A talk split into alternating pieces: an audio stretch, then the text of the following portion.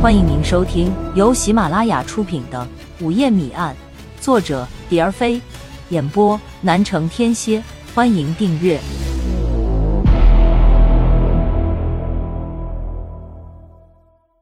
第四章曲线暗访。回去的第二天，蒋龙和罗伟就马不停蹄的去了曲县天宝村。陈林家坐落在天宝村。东头一棵老槐树下，蒋龙他们几乎没费什么周折就找到了。看见公安局来了人，村里人不管闲着的还是忙着的，都丢下了手里的活计，跟着后头看热闹来了。陈宁的父亲把蒋龙他们让进屋里坐下，陈宁的母亲又端了一缸茶水递到蒋龙手中。蒋龙接过来，叫陈宁的父亲把门关上，就开门见山，直奔主题。我们是荣城县公安局的。梧桐镇几天前发生了一起命案，有人指认死者是陈林的表妹林一，而这案子可能和陈林有关，希望你们能配合我们把这案子弄个水落石出。你死了，和陈林有关？怎么可能呢？林一不是在县城上学吗？陈林的母亲属于那种快言快语之人。蒋龙刚一说完，他就连珠炮似的说了一大通。他的男人在旁边根本插不上嘴。你们看这照片上是林一吗？蒋龙拿出照片给他们辨认。夫妻两人头挨头挤在一起看照片，看着看着，陈林母亲的脸色就变了。他抬起头来对着蒋龙说：“是林一，是林一呀，他不是在学校吗？怎么就……”说着说着就泣不成声了。陈林的父亲却是比陈林母亲沉稳勇敢多了。他见老婆子眼泪如潮水般涌出来，就一把抢过照片，放在眼前端详起来。良久，他把照片递给蒋龙，说：“真是你这孩子。”话只说了一半，哽住了。那哀伤的样子，并不比陈林母亲弱多少。死者的身份证实了，蒋龙心里一阵窃喜，好像一团团迷雾中看见了一线光亮。林一身死他乡，做舅舅舅娘的并不知道实情，因此不可能给蒋龙提供任何有价值的线索。于是蒋龙安慰了陈林父母几句，又叮嘱夫妻俩暂时先把林一的死讯不要告诉林一父母，就告辞了。走去曲县一中。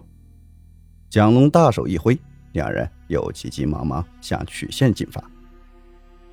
赶到曲县一中，正是放午学的时候，学生黑压压一片，堵在学校门口。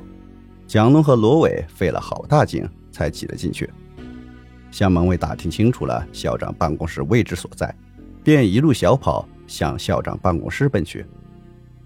在办公楼下转弯处，他们正和匆匆走路的校长碰了个正着。说明来意，校长便把他们领到了办公室。经核实，林一果然是该校高三三班学生，但学校并不十分了解林一的情况。校长就给林一的班主任秋一打了个电话。秋一是个活泼伶俐的漂亮少妇，一见到蒋龙等人，主动上前握了握手，然后一屁股坐在蒋龙对面的凳子上，开始说了。我最后看见林一那天是三月十六日。当时我刚从图书馆查资料出来，凑巧看见林一慌里慌张的往学校大门跑，就把他叫住了。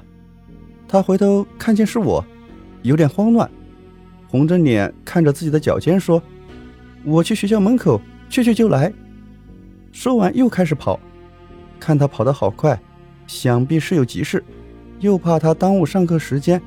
就冲着他的背影喊了句：“抓紧点，别耽误上课。”他去学校门口干什么？你问了吗？蒋龙突然打断秋衣的话，插了一句嘴：“没有，没有来得及。”那你没分析分析他是干什么去了？不知道，猜测是见什么人吧？因为学校门口经常有学生家长进城，嗯，顺便来看看学生，所以我也没有太在意。林一是去见他家长了吗？出去后是否回过教室？林一在门口见的是一个女孩。女孩？蒋龙和罗伟异口同声打断了秋衣的叙述。是啊，听门卫说，他在门口嘀咕了好一阵子，然后林一回宿舍拿了东西，就跟女孩走了。那女孩叫什么名字？多大年纪？家住哪里？你们都打听清楚了吗？这我就不知道了，只听门卫说，那个女孩和宁一差不多年纪。听到这里，蒋龙扭过头问罗伟：“你说这女孩是王慧还是陈妮？”罗伟说：“凭我直觉，应该是陈妮才对。”好，我也有这个感觉。走。再问问门卫去，在门卫那里，他们并没有了解到更多的情况，只是门卫其中一句话让他们更加肯定了学校门口约见林一的就是陈宁。门卫说：“那女孩虽和林一差不多大，但比林一丰满多了。看来问题的焦点还在陈宁身上。走，马上走。”两人谢过校长及班主任，又争分夺秒的往回赶。